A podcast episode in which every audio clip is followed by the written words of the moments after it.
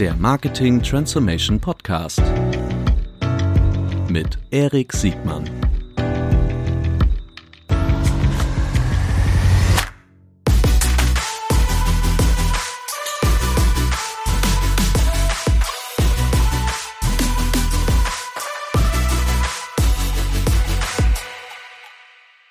Herzlich willkommen zur neuen Folge des Marketing Transformation Podcast. Heute mit zwei ganz großartigen Gästen und einer Marke, die mich schon seit ich denken kann begleitet. Äh, herzlich willkommen, Joanna und Theresa von Lego. Moin. Dankeschön. Moin. Hi, servus, guten Morgen. Ja, schön. Servus. Sehr, sehr, gut, dass wir auch mal ein bisschen, hier wird immer Moin gesagt. Endlich haben wir auch mal ein bisschen süddeutsche Vertretung. Ganz genau. Ähm, ich glaube, über Lego muss man ja eigentlich nicht vorstellen. Ich habe trotzdem jede Menge Fragen, äh, gerade wenn es darum geht, wie entwickelt man eigentlich so eine starke Marke mit einer mit so einer positiven Legacy eigentlich weiter. Ich stelle mir das gar nicht so trivial vor. Äh, aber da steigen wir gleich zu ein. Aber bevor wir inhaltlich äh, werden, bitte stellt euch doch mal kurz selbst vor. Wer mag den Anfang von euch? Johanna. Ich fange sehr gerne an. Vielen Dank, äh, Erik. Wir haben uns sehr lange drauf gefreut. und, und ich mich erstmal. Ihr könnt euch gar nicht vorstellen. Kleiner Insider. Ja. Ähm, ja, also ich bin Johanna. Ich bin seit über 25 Jahren jetzt im Marketing mhm. tatsächlich. 15 Jahre Unilever und seit neuneinhalb glücklichen Jahren bei Lego. Mhm habe 2014 in München angefangen als Head of Marketing für Dach. Mhm. Dann äh, drei Jahre äh, GM gemacht, äh, General Manager für die Tschechische Republik und die Slowakei. Mhm. Und bin jetzt seit drei Jahren in der globalen Produkt- und Marketingentwicklung in Billund, mhm. in der Zentrale, den Headquarters von Lego und gleichzeitig der Hauptstadt der Kinder. Wie schön, die Hauptstadt ja. der Kinder, das habe ich noch nie gehört. Das äh, aber das ist bestimmt ein, ein, ein Titel, den diese Stadt gerne und zurecht trägt. Und verdient, absolut. Ja, sehr gut. Theresa, wie lange bist du denn schon bei, bei Lego? Hallo Erik nochmal. Ja, ähm, moin. ja, guten Morgen, und wie gesagt. Äh, und Servus auf jeden Fall. Ähm, seit 14 Jahren mittlerweile ähm, mhm. bin ich Teil der Lego-Gruppe ähm, leite ähm, das Marketingteam in der Dachregion, das bedeutet Deutschland, Österreich und Schweiz. Und ähm, ja, zuvor auch einige Stationen äh, schon durchgemacht bei der Lego-Gruppe. Ähm, meine Anfänge auch im Marketingbereich gehabt, im Brandmanagement, ähm, dann über verschiedene Vertriebskanäle sozusagen wieder zurück ins Marketing gekommen und vertrete heute die lokale Perspektive, während Joanna sich ja sozusagen aus dem globalen Global Bereich zuschaltet. Äh, zuschaltet genau. Ja, was für ein Luxus hier. Also vielen Dank, dass ihr den weiten Weg hier in die Hansestadt Hamburg äh, auf euch genommen habt, die, also ich so, also ich, ich kenne Joanna schon, schon, schon, schon ein bisschen, bisschen länger und äh, wir hatten hier und da auch schon den ein oder anderen Ansatzpunkt bei, sagt man so, Ansatzpunkt, ne? Also, Klingt toll. wir, äh, ich kenne Lego so ein bisschen. Und mir ist nochmal deutlich geworden in der Vorbereitung, und ihr habt es mir auch gerade vorhin nochmal erzählt, dass das ja eine Marke ist, die jetzt wirklich schon 90 Jahre alt ist. Mhm. Äh, und trotzdem, also in meiner Wahrnehmung, frisch und relevant, äh, vielleicht sogar relevanter denn je. Mir fehlt ja der Vergleich. Äh, äh genau. äh, aber das wäre so mein, mein, mein, mein, Sollen wir dort anfangen? Das wäre so mein erster Punkt. Jetzt, ich, wir wollen jetzt nicht 90 Jahre zurückgehen, aber so die größte Frage, die ich mir stelle: Wie hält man eine Marke so relevant, äh, dass man, dass man über Generationen hinweg in den in den Kinderzimmern äh, hm. präsent bleibt? Ich glaube, das ist das, was uns jeden Tag aus dem Bett treibt, äh, wie man sich eben relevant hält. Mhm. Ähm, und äh, ich glaube, am Ende ist es äh, tatsächlich so, dass äh, es uns wichtig ist, Kinder zu inspirieren. Es ist wirklich, wir fangen mit dem Purpose an. Mhm. Ähm, und das ist das, was für uns am wichtigsten ist. Kinder, äh, Kinder entwickeln sich. Ähm, die Dynamik ähm, im, im gesamten Umfeld ist, ist groß. Äh, die Generationen der Kinder sind immer unterschiedlich. Aber wo wir immer ansetzen, ist, dass wir für die Kinder von heute und von morgen relevant sein wollen wollen. Wir wollen Themen belegen, die für diese Kinder relevant sind, die sie stärken, die sie fördern, die ihre Kreativität fördern. Und da fangen wir tatsächlich an. Und die Kinder der 50er Jahre hatten vielleicht andere Umstände, in denen sie gespielt haben, wie die Kinder äh, dieser Zeit. Aber es gibt tatsächlich universelle Wahrheiten, die für Kinder äh, relevant sind, äh, was, was, sie, was sie fördert und womit sie gern spielen. Mhm. Und ich glaube, wir sind sehr, sehr nah an Kindern dran. Also ähm, wir sind, wir beobachten Kinder, wir co-kreieren mit Kindern mhm. und so versuchen wir die ganze Zeit am Puls der Zeit tatsächlich zu bleiben. Ganz genau. Und wir durften jetzt beide auch schon einige Jahre die Lego-Gruppe oder die Lego-Marke sozusagen ganz aus der Nähe miterleben. Und ich glaube, was wirklich auch besonders ist, du hattest gefragt, wie hält man die Marke relevant?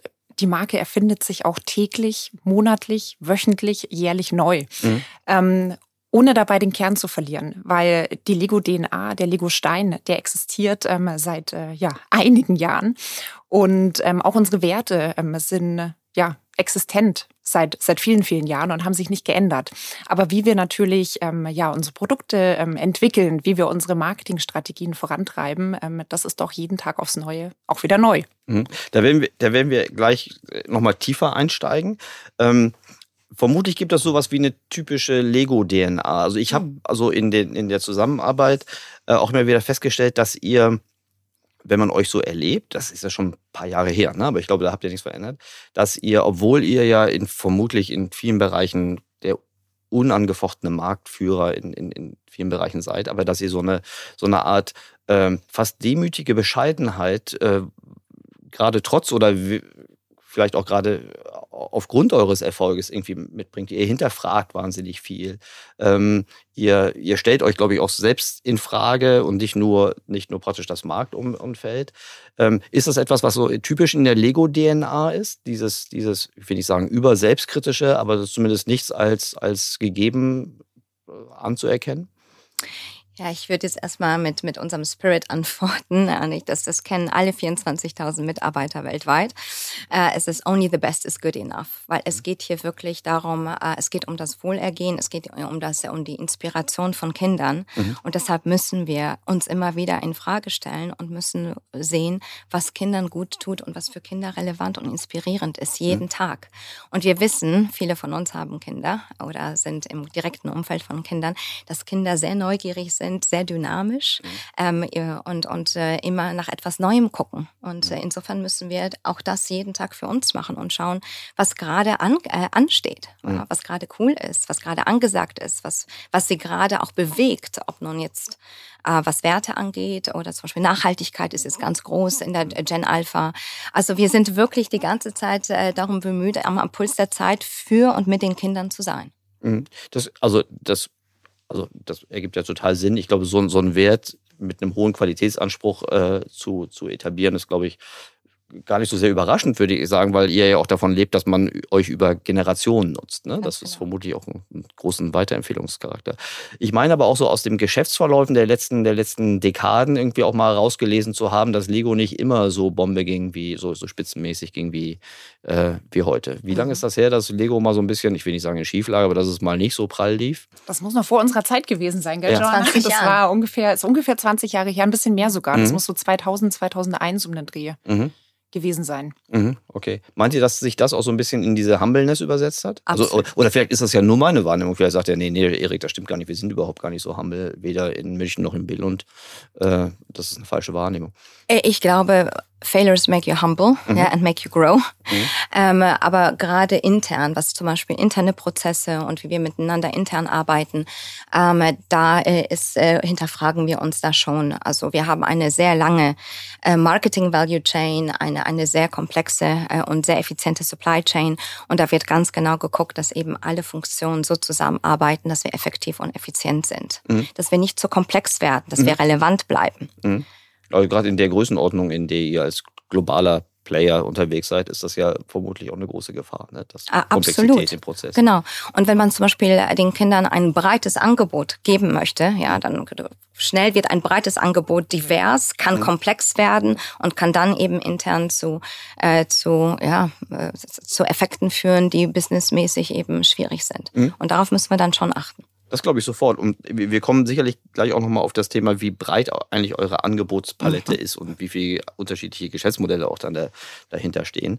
Ähm, vielleicht nochmal gerade so zum Thema Konsumgewohnheiten und die Fokussierung auf, die, auf Kinder. Ich könnte mir vorstellen, dass jetzt gerade durch die Digitalisierung in den letzten 20 Jahren auch das Zeitbudget der Kinder vermutlich der, der eigentliche Wettbewerb ist, ne? äh, wenn man das so sagen darf. Also digitaler Wettbewerb, äh, Gaming war vor 20 Jahren noch nicht so ein großes Thema, glaube ich, stundenweise. Streaming ist, äh, also jede Menge muss ich euch nicht erklären, aber es gibt jede Menge Konkurrenz um die, um die Zeit und die Aufmerksamkeit von Kindern. Ist da nicht die Gefahr, dass grundsätzlich das Spielen, das kreative Spielen äh, zu kurz kommt? Definitiv. Und das ist auch wirklich, wie wir immer unseren Wettbewerb beschreiben intern. Mhm. Ähm, es geht um die, um die Zeit von Kindern und ähm, wie du es bereits genannt hast, das können ganz andere Kategorien sein. Das könnten aber natürlich auch schulische Aktivitäten sein, die sehr viel Zeit für die Kinder einnehmen. Nachmittagsprogramme, ähm, die sich natürlich auch Eltern gemeinschaftlich mit ihren Kindern, woran sie teilnehmen. Und das Spielen ist aber weiterhin extrem relevant für Kinder, weil durch Spielen schulen Kinder einfach ihr Selbstbewusstsein, ihre kreativen Fähigkeiten. Sie stellen sich einfach auch mit Problemlösungskompetenzen für die Zukunft auf. Und deswegen glauben wir auch wirklich elementar an die Bedeutung von Spielen auch für die Zukunft. Und ja, man muss für die Zielgruppe ähm, relevant bleiben. Und das bedeutet, dort zu sein, wo sich unsere Zielgruppe auch befindet. Und das immer wieder zu hinterfragen, mit welchen Themen setzt sich unsere Zielgruppe auseinander? Mhm. Wo verbringen sie ihren Alltag? Auf welchen Plattformen bewegen sie sich? Und dann eben gucken, ob wir dort ähm, wertemäßig sozusagen auch Übereinstimmungen sehen. Weil das ist natürlich auch ganz wichtig, dass man nicht willkürlich guckt, ähm, wo ist die Zielgruppe unterwegs und jeden Trend mitgeht, sondern immer das Ganze auch noch einheitlich mit unseren Werten ähm, in mhm. Übereinkunft ähm, treibt. Das kann ich mir richtig gut vorstellen, dass also gerade auch die Werte, wenn es zum Beispiel jetzt ins rein Digitale geht, dass das gar nicht so trivial ist, dass da, da wirklich konsequent konsequent zu bleiben. Die, das ist vielleicht eine gute Überleitung jetzt in die, damit man nochmal verstehen kann, wie, wie breit eigentlich das euer Angebotsportfolio ist. Also mhm. Also als ich an eure Marke herangeführt wurde, kann man ja wirklich sagen, ich bin Anfang der 70er äh, auf die Welt gekommen, 71. Ähm, da gab es in meiner Erinnerung drei, drei Produktbereiche. Also es gab die Duplo, ich weiß gar nicht, ob Duplo schon da war. Also ich meine, es war da. War schon da? Gut. Also es gab Duplo, die fand ich irgendwann, also ich dachte, 72. Ja. Aber ist ja ab anderthalb, ja, genau. insofern genau. war es. Ich war, glaube ich, schon zu alt, als Duplo mein Kinderzimmer erreicht, war ich schon zu alt für Duplo. Ich, also ich kann das ja so sagen, ich fand Duplo, ich habe Duplo nicht verstanden, weil ich ja schon bei Lego war. Ne? Also das Downgrading ist, glaube ich, ganz schwer. Also ich habe, es gab Duplo, es gab Lego und es gab danach äh, Lego Technik. Ja. So. Ähm, Ganz nebenbei gab es einen, der sonst Dübel herstellt, der auch in diesem Technikbereich zeigt. Das. So, das war so meine er er Erinnerung an die 70er Jahre. Jetzt ist das ja mal so, so, so mal diversifiziert. Ähm, ihr habt aber bestimmt so, ich muss jetzt nicht alles erzählen, aber so die groben Blöcke, was ihr heute anbietet, damit wir die Komplexität greifen können. Gerne. Ich würde die Frage gern aufspalten. Einmal mhm. in die Produktpalette, mhm. also das Portfolio. Mhm. Und dann können wir später irgendwie auch noch über die äh, Spielerlebnisse sprechen, ja, so ein bisschen andockend daran, was Theresa vorhin gesagt hat, dass wir eben auch Gaming anbieten, Entertainment und so weiter. Aber jetzt auf die Produkte bezogen, weil das deine erste äh, Frage war. Ähm, also wir haben über 800 Produkte gerade auf dem Markt. Mhm die Vielfalt, ja, wir wollen ja auch die unterschiedlichen Passion Points, wie wir sie nennen, ja auch abdecken für alle möglichen äh, Zielgruppen von anderthalb bis über 100. Ähm, Menschen werden heute älter, was auch für uns wunderbar ist. Wir wollen auch die ansprechen. Nein, aber wir haben von, ähm, von Duplo, also Preschool nennen wir diese äh, Zielgruppe, haben wir Duplo, dann haben wir so, eine, so ein 4 Plus, äh, wo wir im Grunde die Duplo-Kinder überführen mhm. äh, in das, äh, in das Lego-Portfolio mit so vereinfachten ähm, Bauanleitungen. Ähm, und dann äh, praktisch ab fünf, sechs gibt es dann das Produktportfolio, was, glaube ich, jeder kennt.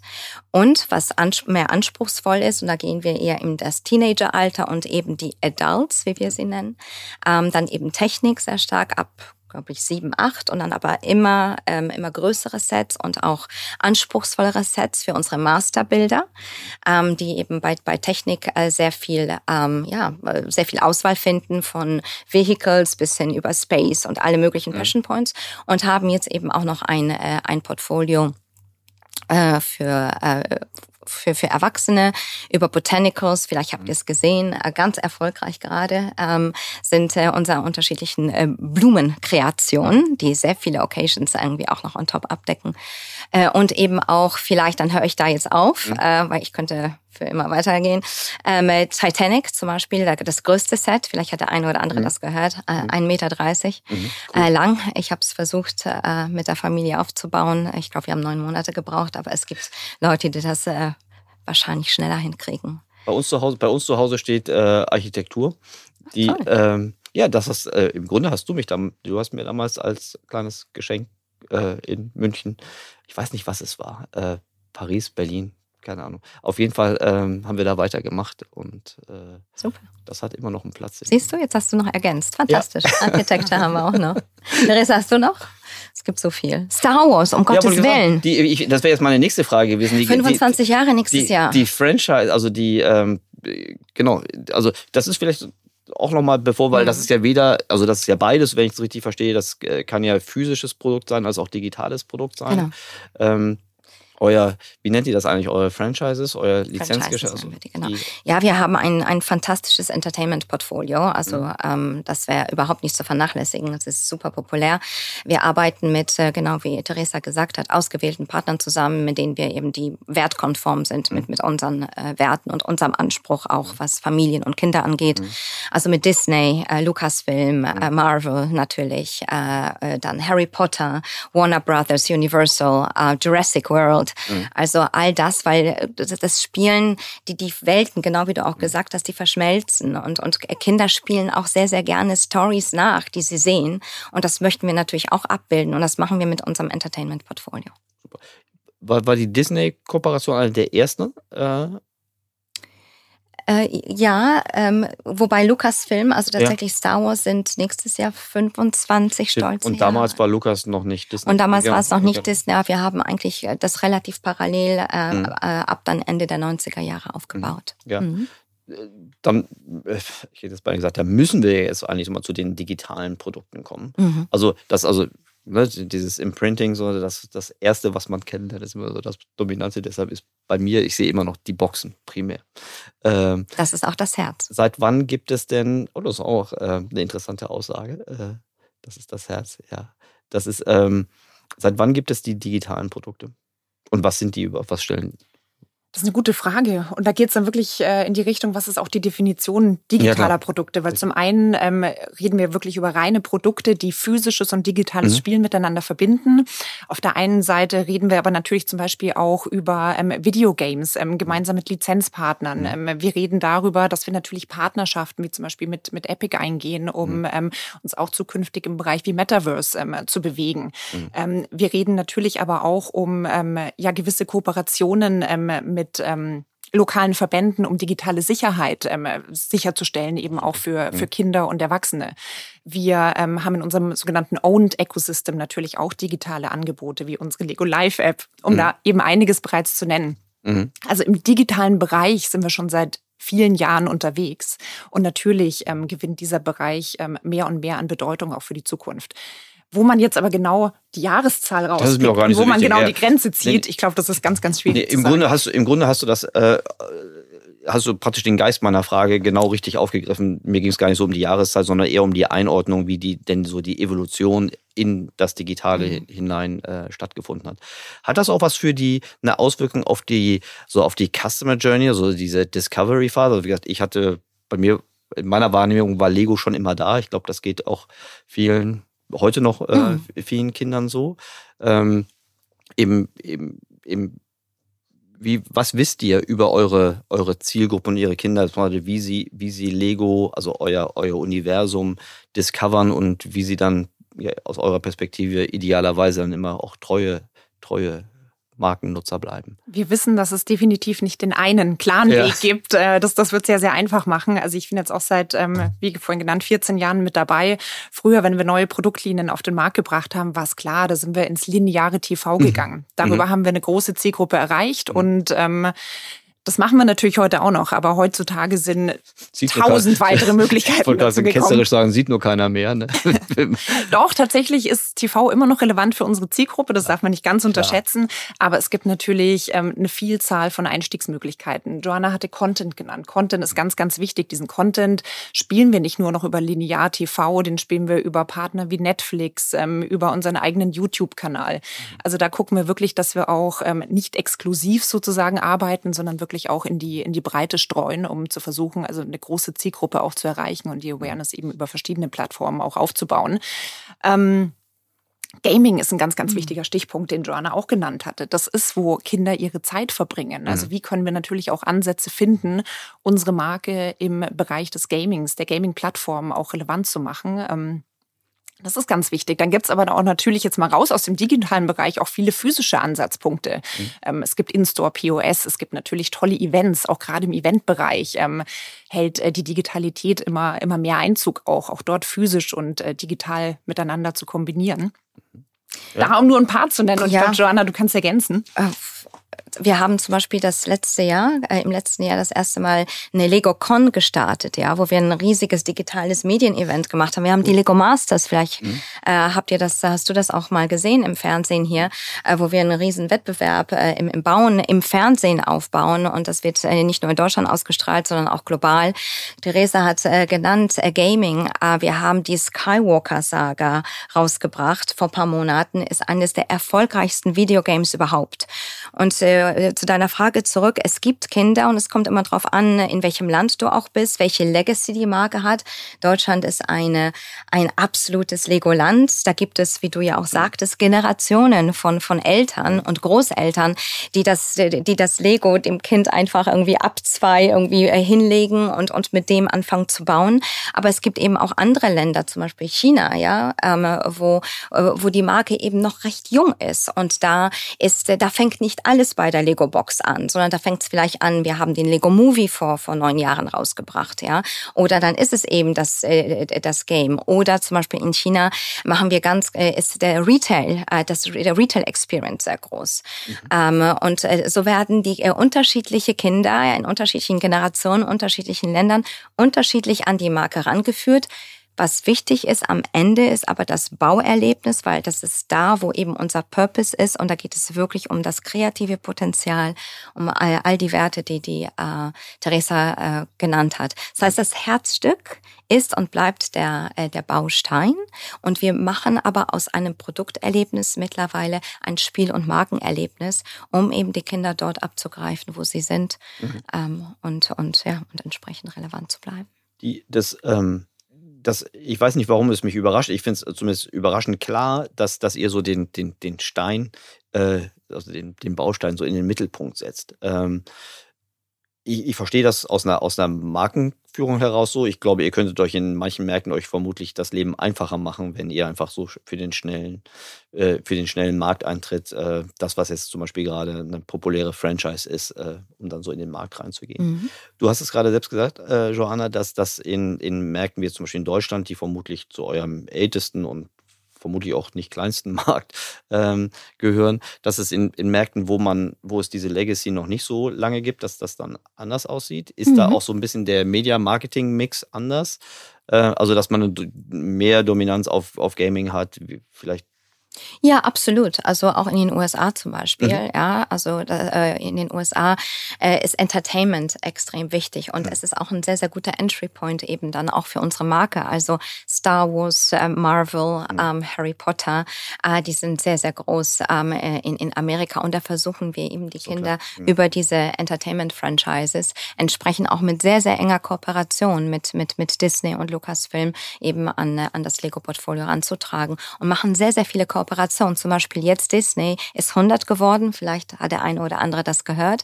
Wir haben eine sehr enge Kooperation mit, mit Disney, wo wir im Grunde die, äh, die Disney-Welt, ähm, die Familienorientiertheit, die Spielerlebnisse, das Entertainment von Disney gemeinsam zelebrieren. Mhm. Und das machen wir zum Beispiel auch global in einem globalen Programm. Und es wird dann eben übersetzt in eben lokale Adaption, sodass es eben entsprechend auch für, ähm, für das Kind in Deutschland, in Tschechien, in Polen, in den USA, in China, in Südafrika ähm, eben auch relevant ist. Mhm. Also das heißt, ihr geht ja je nach, je nach Marktsituation, Marktalter, kann man auch vielleicht mhm. sagen, äh, unterschiedlich vor. Wie ist das? Wir haben beide gesagt, dass der, dass der Content total wichtig ist.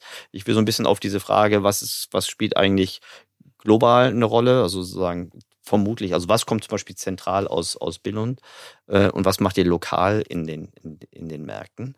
Vielleicht fangen wir so am besten, also entweder habt ihr was von der globalen Marktführung, aber mich, also was mich besonders interessiert, mhm. ist das, was für die digitalen Kanäle mhm. halt besonders re mhm. relevant sein wird. Und das ist auf der Content-Seite ja mhm. nicht nur das, was ihr selbst äh, habt und selbst sagen wir mal, in eurem Einfluss habt, sondern auch was über euch gesagt wird. Also unsere Strategie ist natürlich, ähm, dass ähm, globaler Content erstmal Sinn macht. Ähm, mhm. Äh, dadurch äh, erreichen wir natürlich eine super breite Zielgruppe. Also wenn es wirklich in die Richtung jetzt zum Beispiel TV-Serien-Content geht, um Shortform-Movies. Mhm die werden natürlich ähm, global entwickelt und ähm, werden dann wirklich in jedem Land ähm, eingesetzt. Vielleicht ist der Marketing-Push dahinter, wie man wirklich die Awareness auf, auf diesen Content lenkt, ein kleines bisschen anders und angepasst. Aber der Content ist an sich erstmal der gleiche, wenn es wirklich zum Beispiel eben um den Content für unsere Produktlinien geht. Mhm.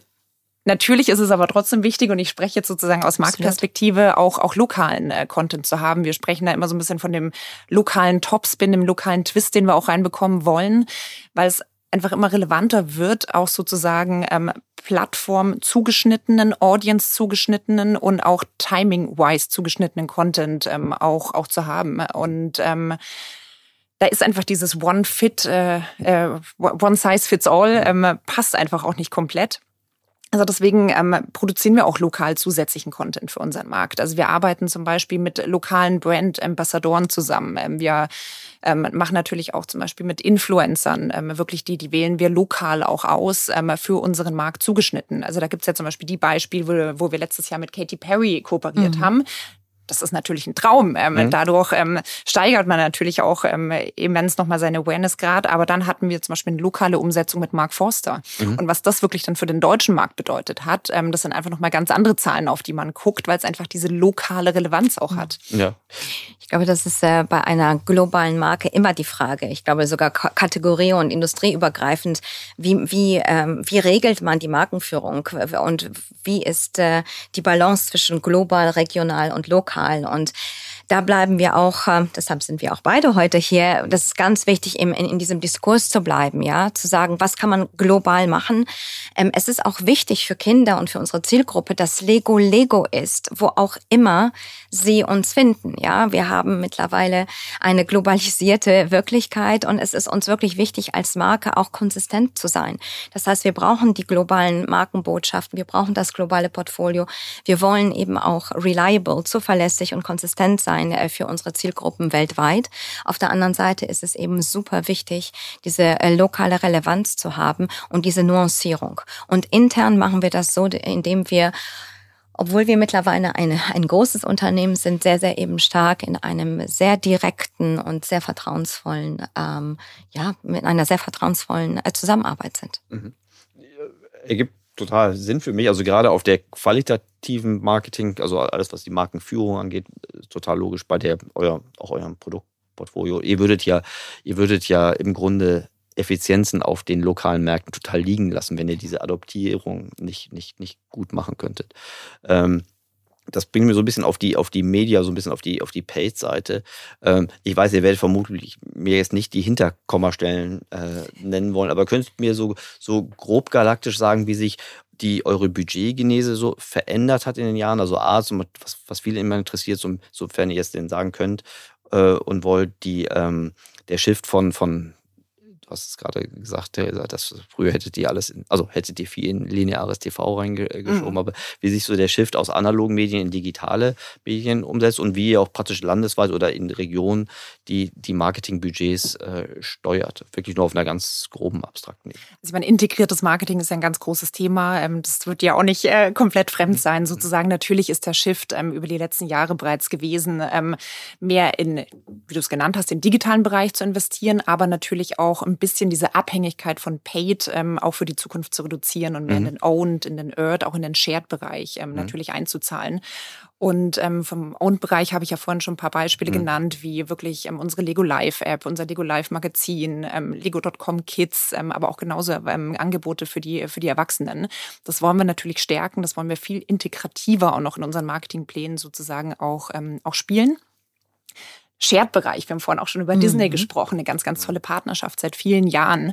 Hier haben wir natürlich gemeinsame Ansätze, wie wir ja zum Beispiel letztes Jahr, äh, nee, dieses dieses Jahr 100. Geburtstag Disney. Ich bin schon wieder hier von der Marketingplanung im nächsten hm. Jahr gewesen. Wir schreiben, wir schreiben heute hier in Hamburg das Jahr 2023. Wir sind 2023, ganz genau. Ende Juni 2023. Ähm, nee, aber genau solche Occasions geben natürlich ähm, tolle Möglichkeiten, auch gemeinsam ähm, ja, sozusagen die, die Ansätze zu nutzen. Und, ja, und das diese ich Tendenz, überlegt, das macht es ja noch viel komplexer. Ihr habt ja auch noch praktisch Partner draußen. Wir müssen ständig Geburtstage feiern, ja, auf jeden ja, Fall. das ist ein Geburtstag, einziger großer ja, aber auch gemeinsame Budgettöpfe, die ihr kommt. Also das ist, äh, okay, das macht es ja äh, nochmal noch interessanter, aber vermutlich auch nicht ganz unkomplex. Wir haben auch noch, ähm, vielleicht äh, dazu noch, äh, wir, haben, wir haben das große Privileg, dass wir ganz, ganz viele Fans haben, ja, äh, weltweit und jüngere und ältere Fans, die, äh, wir nennen das User-Generated Content. Mhm. Das ist nicht zu vernachlässigen. Das ist shared und earned und wir haben wirklich ähm, Fans von Ninjago, von Star Wars, von, von unseren Marken, die, also Submarken, die ähm, ihren eigenen Content, ihre eigenen Kreationen auf sämtliche, äh, sämtliche Social Media Kanäle stellen, die wir noch nicht mal kurieren können momentan, mhm. äh, ja, ähm, und die wirklich die Marke hinaustragen, die Kreativität und die Liebe für die Marke äh, uns helfen hinauszutragen. Also ich glaube, da ist Shared und Earned wirklich mittlerweile auch ganz weit vorne. Da wollen wir auch ein bisschen enger auch mit den äh, Fans zusammenarbeiten. Äh, Vielleicht kannst du noch mal nennen, was wir mit den AFOs machen. Adult Fans of Lego, ganz mhm. wichtig. AFO. Ganz, ähm, ganz wichtige Abkürzung, ja. Ne? Und, und wir haben auch noch, ähm, wir fangen jetzt Pilotprojekte an, wie wir eben Fans, vielleicht auch Teenage-Fans demnächst auch besser ansprechen können und wir mit ihnen gemeinsam zusammenarbeiten können, um Kinder weiter zu inspirieren. Mhm. Aber zu den AFOs.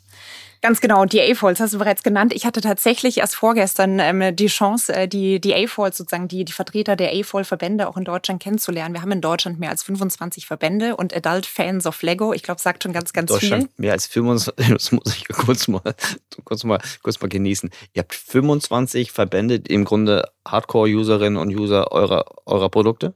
Ganz genau. Fans, ich würde sie fast Partner schon nennen, ja, schon ähm, weil klar. wir in ganz vielen Bereichen auch mit ihnen kooperieren. Mhm.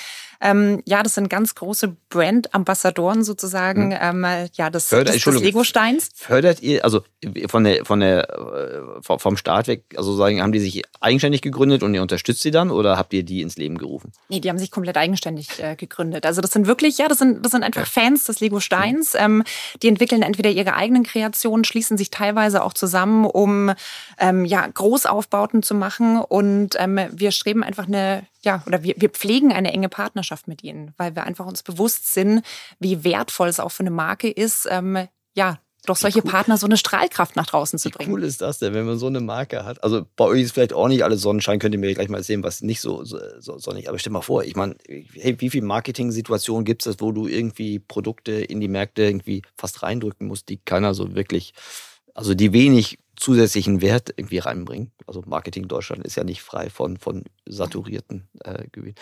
Wie cool ist das, wenn man, wenn man 25 Verbände nur in Deutschland hat, die, äh, die wirkliche Fans, also total, oder Ambassadoren, wie du sagst, Resa, äh, ja, und die, die, die machen Messen, die laden Schulklassen ja. ein, weißt du, da werden komplette Schulklassen, ähm, dürfen sich dann die, die Riesenaufbauten von Lego wirklich angucken, verbringen da teilweise acht Stunden wirklich vor Ort und gehen natürlich immens begeistert wieder mhm. raus wenn ich frech wäre, ich bin ja nicht frech, würde ich sagen, ich, mhm. dachte, ich dachte bis vor kurzem immer, der einfachste Marketingjob, den man in Deutschland oder vielleicht in Mitteleuropa haben kann, ist der bei Google.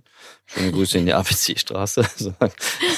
Äh, da kommt aber auch so ein bisschen, ich würde noch ergänzen, wenn ich frech wäre, dass das ja auch praktisch eine, eine, eine ja. de facto Monopolstellung ist und das habt ihr ja nicht.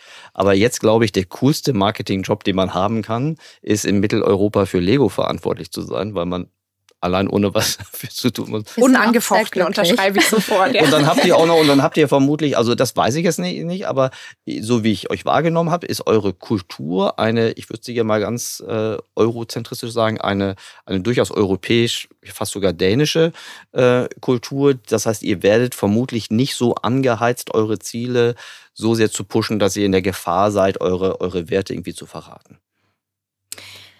Also wir wollen absolut nicht in diesen Widerspruch reingehen, mhm. sondern die, du hast gesagt, es ist, äh, es ist nicht, äh, wo scheint die Sonne bei uns mhm. nicht? Eigentlich scheint sie, manchmal in Billund nicht, aber das ist eher geografisch äh, ja.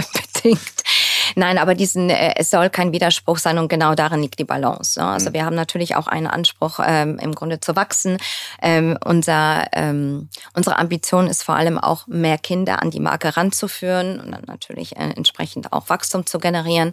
Ähm, und da gibt es manchmal eben auch ähm, durchaus Situationen, äh, wo wir uns äh, überlegen müssen, wie wir, äh, dass es eben nicht zu einem Widerspruch kommt mit unseren internen Werten und unseren Werten insgesamt.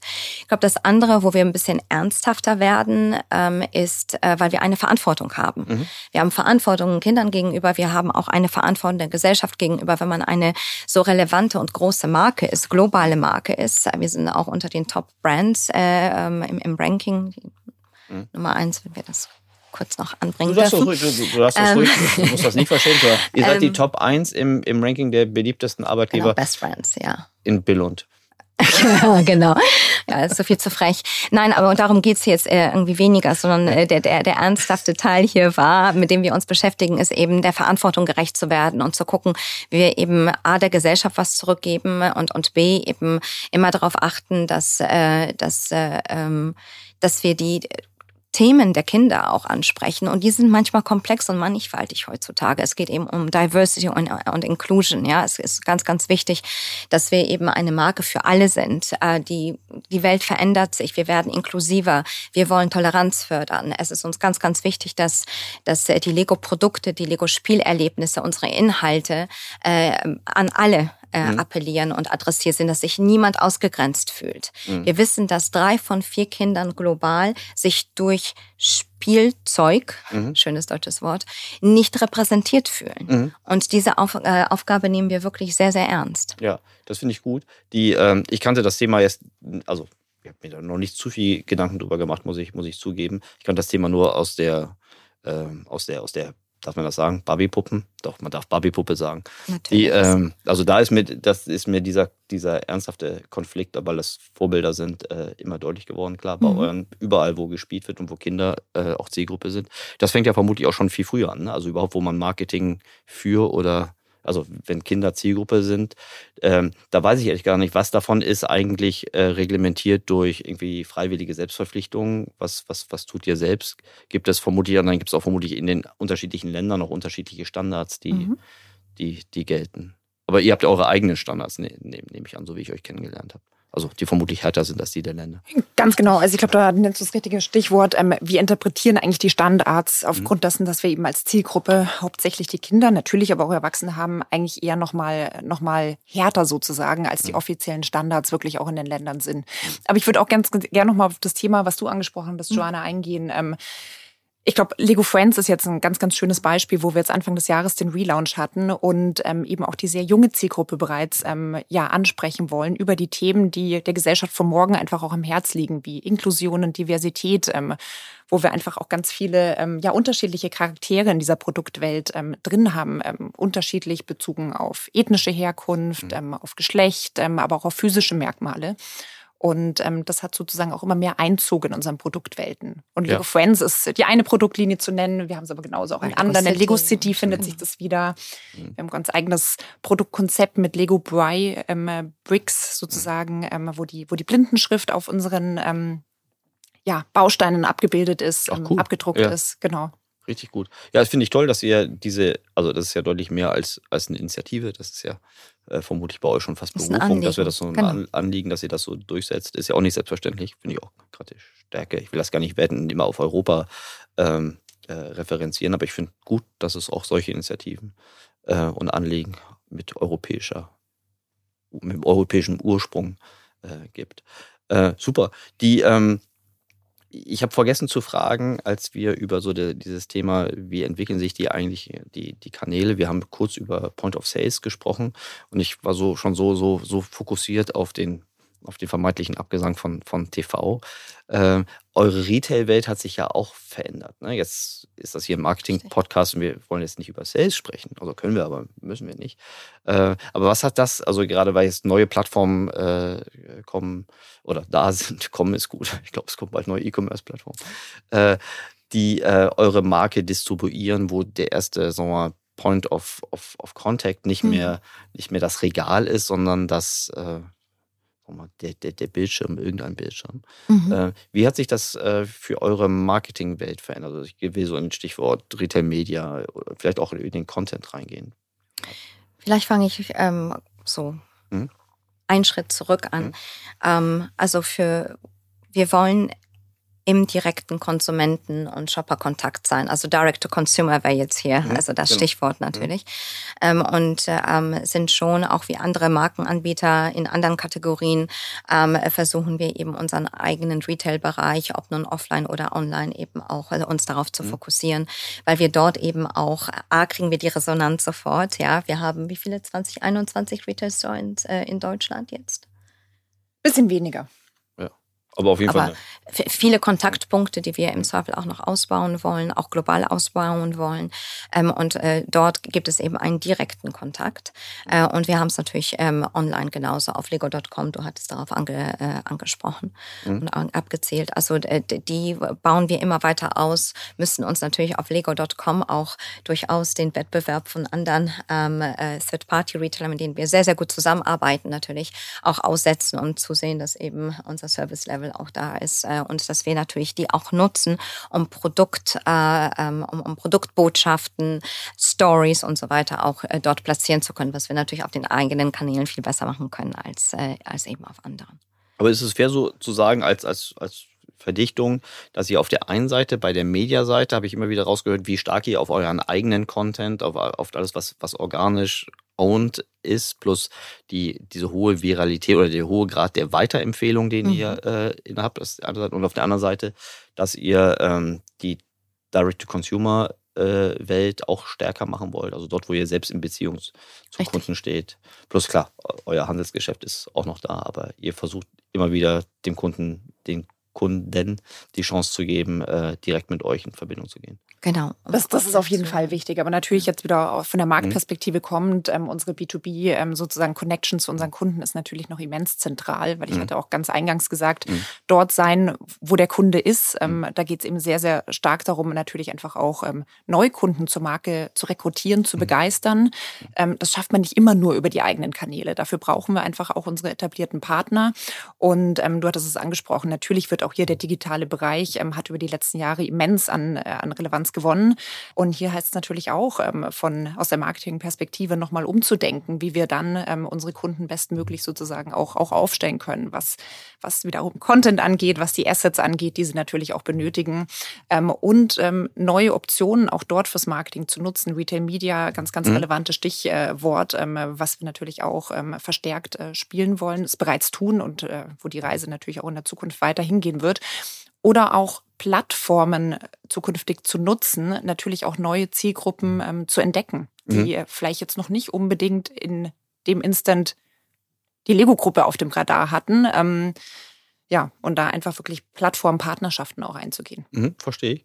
Äh, Stichwort Retail Media ist es äh, fairer fair guess, dass ähm, das Retail Media die Media-Kategorie ist, die in den letzten Jahren am meisten zugenommen hat?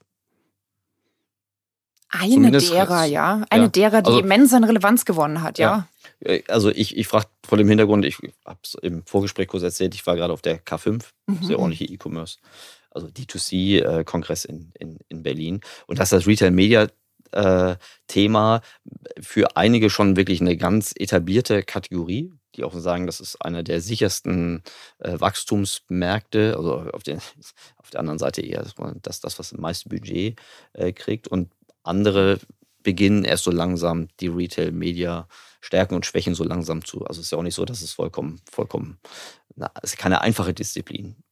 Weil anders in D2C-Media-Kontakt ist keine ich, ich glaub, ähm, Also um, ich glaube auch da ganz ehrlich zu sein, wir nutzen noch nicht zur vollen Gänze die Möglichkeiten dort mhm. aus, ähm, mhm. die, die für die Zukunft dort gegeben sind. Ich glaube, bei einigen Themen preschen wir einfach auch mal gerne vor, ja. um dort auch wirklich mal ähm, ja für unsere Branche zumindest Innovationstreiber zu sein. Das können solche Bereiche auch wie Live-Shopping sein. Ähm, und was jetzt aber das klassische Retail-Media betrifft, ja mhm. natürlich, ähm, da sind wir engagiert, da machen wir viel, aber ich glaube, das Potenzial ist immens viel höher noch für die Zukunft und äh, da werden wir uns genauso mit mit auf eine Reise begeben ja, und äh, das ich gucken, was die Zukunft bringt. Das glaube ich bei eurer, ich meine, bei eurer Marktpositionierung äh, kann ich mir vorstellen, dass, also ihr könnt ja da, also, ihr müsst ja nicht hektisch werden.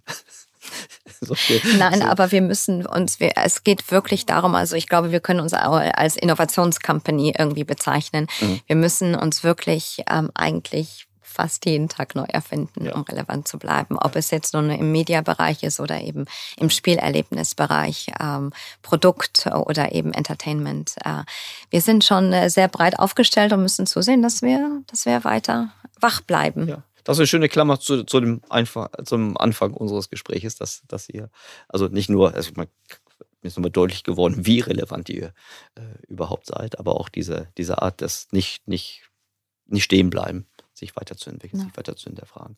Ähm, ich, ich fürchte, wir sind schon relativ am, am Ende, aber ich lasse euch zwei natürlich nicht gehen, ohne euch meine Abschlussfrage zu stellen. Ich weiß gar nicht, wer anfangen möchte. Äh, die Abschlussfrage heißt, was dein größtes, noch nicht abgeschlossenes oder noch nicht begonnenes Projekt? Und ich frage euch natürlich getrennt voneinander. Soll ich anfangen? Ja, du, wenn du schon eins parat hast, dann los. You owe me. Ähm, ich habe darüber nachgedacht, weil du so nett warst, uns irgendwie die Frage vorab irgendwie äh, so zum, zum Nachdenken mitzugeben.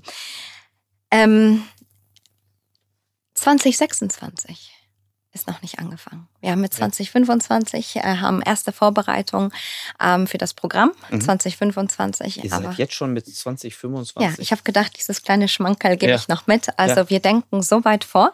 Ja. Ähm, und für 2026 habe ich tatsächlich noch keine Ideen mit dem Team. Mhm. Ähm, und natürlich gleichzeitig versuchen wir in 2023 relevant zu sein. Aber nein, 2026 Ist dein to be started. Nicht schlecht. nicht so weit im Vor. Na gut, ich kann mir vorstellen, da hängt eine ganze Menge äh, dran bei euch. Genau. Ja. Wahnsinn. Wer weiß, wie die Welt in 2026 aussieht. Ja, wir werden auch häufig noch einmal da darüber reden müssen Mhm. und vielleicht das eine oder andere wieder anpassen müssen. Aber die ersten Gedanken werden bald anfangen in ein paar Monaten. Okay. Und jetzt weißt du auch, warum ich immer verwirrt bin mit Jahreszahlen. Sobald ich Ja. mit Joanna gesprochen Ja. habe, dann weiß ich nicht mehr, in welchem Jahr ich aktuell bin. Nee, ich, ähm, worauf ich einfach noch ganz gespannt bin, ist unser ähm, Nachhaltigkeitsjourney für die nächsten Jahre.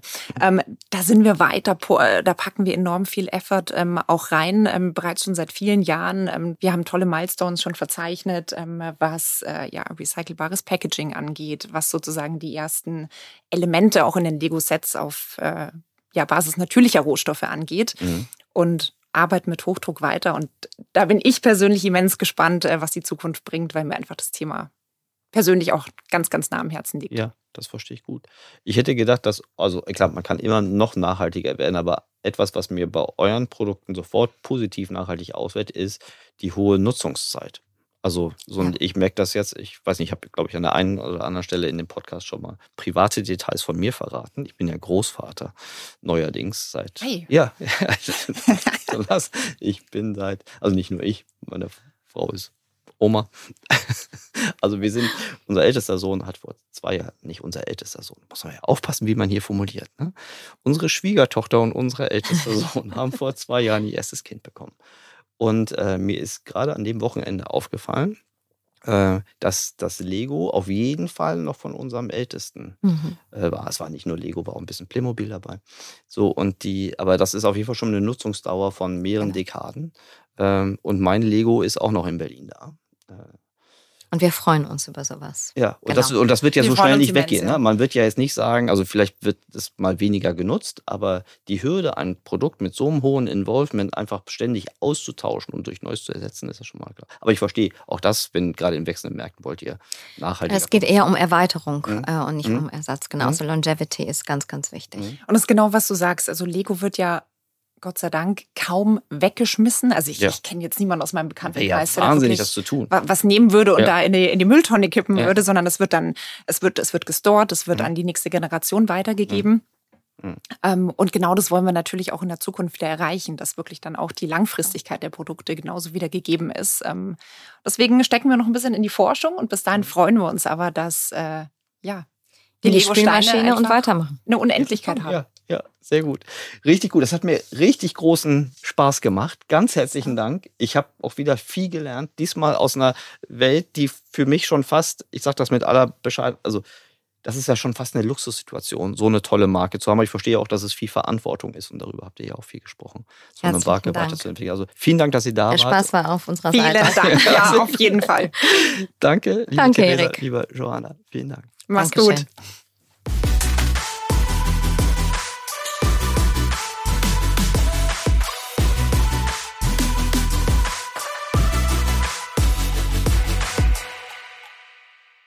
Dieser Podcast wird produziert von Podstars